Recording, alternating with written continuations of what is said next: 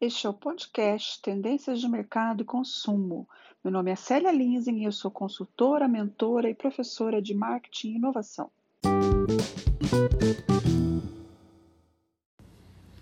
Hoje eu quero falar sobre consumo consciente.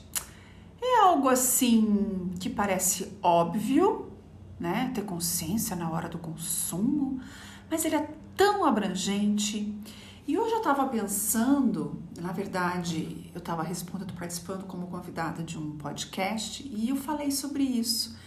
Então eu pensei, puxa, que bacana, tem tanta coisa legal para falar sobre o consumo consciente.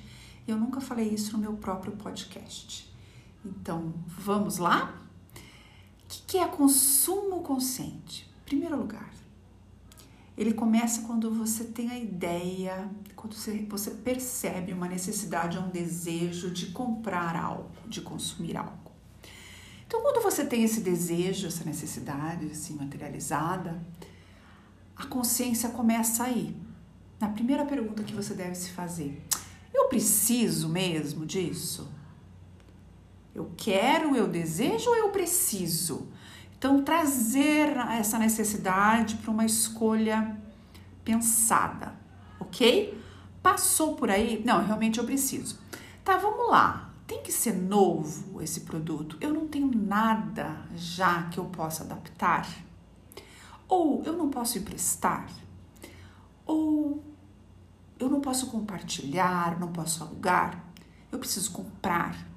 Então, é verificar, de maneira consciente, verificar todas as possibilidades deste consumo, deste, deste de, de, de, sanar esse problema que você tem, né? Quando você tem uma necessidade, um desejo não atingido, não solucionado, é, esse gap do que, do que você tem para o que você quer, né? Do real para o ideal, como que você pode solucionar? Então, nem sempre é comprando. Então, é parar para pensar, tá? Eu preciso e como que eu posso solucionar? Ok, eu vi que eu não realmente preciso, eu quero, eu vou, vou comprar sim, porque não tem outra alternativa. De quem eu vou comprar? Quais as opções que eu tenho? É, verificando as marcas né, desses produtos, eu consigo investigar quais deles têm um comportamento mais positivo com o planeta, mais positivo com a sociedade? Hoje, eu já falei isso em outros episódios, as marcas são transparentes, as empresas são de vidro. E é muito difícil uma empresa esconder práticas que não sejam bacanas com o mercado. Então investigue, procure marcas que produtos e serviços que tenham uma característica, um propósito real, autêntico, um comprometimento com a natureza ou com a sociedade. Façam essa análise prometem para mim? Eu acho que vale super a pena. Um quesito muito importante nessa seleção é a localidade. Você consegue comprar esse produto, esse serviço próximo a você, que cuja entrega seja rápida, que não precise mais pegada de carbono nesse transporte, que você não gaste muito tempo e também carbono até chegar lá. Você vai incentivar um comércio mais justo, mais local, menor, mais familiar? É uma opção? Que tal? Ajudar uma empresa menor a crescer, uma empresa local a se valorizar, a ser reconhecida, tá? Então são duas questões aí, a questão da localidade, da proximidade, da gente verificar o que está mais próximo e marcas que são autênticas e justas e que têm um impacto positivo no planeta e na sociedade. Dica: a gente não tem tantas assim mas dê uma verificada se não tem nenhuma empresa com o selo B. O selo B garante de forma muito contundente que essa empresa tem boas práticas nessas duas áreas. Ok, comprei. Pense no consumo consciente, né? no ato de experimentar o consumo é, como você pode utilizar aquele produto, aquele serviço da melhor maneira, da maneira mais inteligente, para gerar conservação e, se possível, uma reutilização daquele produto. Lembrem-se, não tem como a gente jogar fora alguma coisa, né? Está tudo dentro do nosso planeta, não existe fora de casa. Em algum lugar ele vai ter que ter esse dejeto, né, o que sobrar.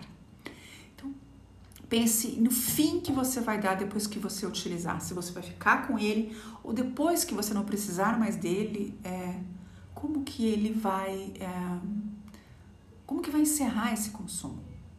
Ele volta para a cadeia produtiva? Você pode repassar para uma outra pessoa usar? Ou é simplesmente lixo, que é o pior dos mundos? Então, tudo isso é consumo consciente. É, é buscar alternativas que não terminem assim, né? Num consumo que vai gerar mais lixo e que você poderia ter resolvido de uma outra maneira. Por conta disso, gente, é que tem surgido muita, muitas, muitas notícias, muita preocupação e novas tecnologias visando a economia circular, que é para a gente adotar o que a natureza sabiamente sempre faz. Não existe, tudo é aproveitado uma forma cíclica. Então começa com o rei sol que inunda o planeta com a sua energia que, e, todo, e, e o processamento que acontece dentro dos vegetais, dos animais. Né? Então, o que é sobra e dejeto de um vira alimento do outro, e tudo é aproveitado. Não tem o, o reino, a natureza não deixa, não produz lixo. Então, como a gente pode fazer para que os nossos produtos, nossos serviços não gerem lixo? Entende o que eu quero dizer? Então, é desde a escolha dos materiais, dos produtos, até na consciência do seu uso, do reaproveitamento do seu uso. Uh, por conta disso, também tem a economia do compartilhamento. Por que, que eu vou ter, por exemplo, uma furadeira? Eu vou usar essa furadeira três dias ao ano. Nesses dias eu vou usar uma hora por dia. Veja, eu fiz um investimento. Materiais, matérias-primas estão ali mobilizadas para serem tão pouco utilizadas. Será que se eu, fiz, eu compartilhar essa furadeira com outras pessoas, é, não é mais sábio, não é um uso mais consciente? Então, isso tem vários exemplos. Carros que ficam parados na garagem. Será que eu preciso ter um carro mesmo? É, aquele status de ter um carro faz sentido nesse mundo de hoje? Então a consciência está aí, no, no, consumo de pequenas coisas do dia a dia, naquela comida que eu vou pedir pelo aplicativo e que vai chegar com aquele monte de embalagem que eu vou ter que jogar no lixo.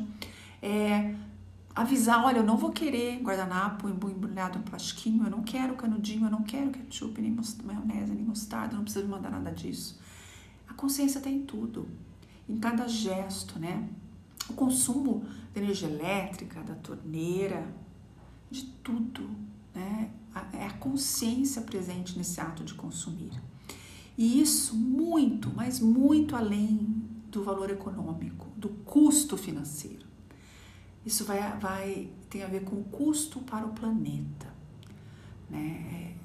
Os recursos são escassos e a gente está muito mal na fita com relação a isso. Vale a pena. Pensem nesse consumo. Ah, acho que 2018 ou 2017, não me recordo, eu fiquei um ano sem comprar nenhuma roupa, nenhum sapato. Eu não morri. Tudo bem que eu não sou uma das mais consumistas, mas foi uma experiência muito, muito legal. Então pensa nisso.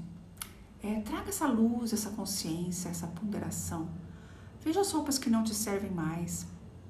É, para que ficar paradas no guarda-roupa? Faça, dê para alguém que, que queira consumir ou venda né? Não tem pecado nenhum nisso. Roupas de segunda mão, brechós, já não é mais, não tem mais nenhum tabu com relação a isso, muito pelo contrário, é cool. Faça um upcycling das tuas peças. Sapatos, gente. Mande arrumar. Existe ainda sapatarias que consertam os sapatos e você reutiliza. Então, a consciência é isso. O consumo consciente é você é, estar presente de corpo e alma nessas tuas decisões. Se você precisa que produto, que serviço você vai escolher, pensando em todos esses fatores que eu já mencionei e como que esse produto pode ser melhor reaproveitado, se é simplesmente lixo ou se ele pode ser transformado em algo melhor. Curtiram? Tossinha aqui. E para falar sobre isso, eu recomendo que vocês pesquisem sobre ESG. Tem material vasto na internet. Quem não tiver, não conseguir, fala comigo que eu mando, tá bom? Então sigam o podcast, compartilhem, É, qualquer coisa me mandem mensagem, se precisarem algum material adicional. Eu vou adorar receber feedback de vocês. Legal? Um beijo e até o próximo episódio.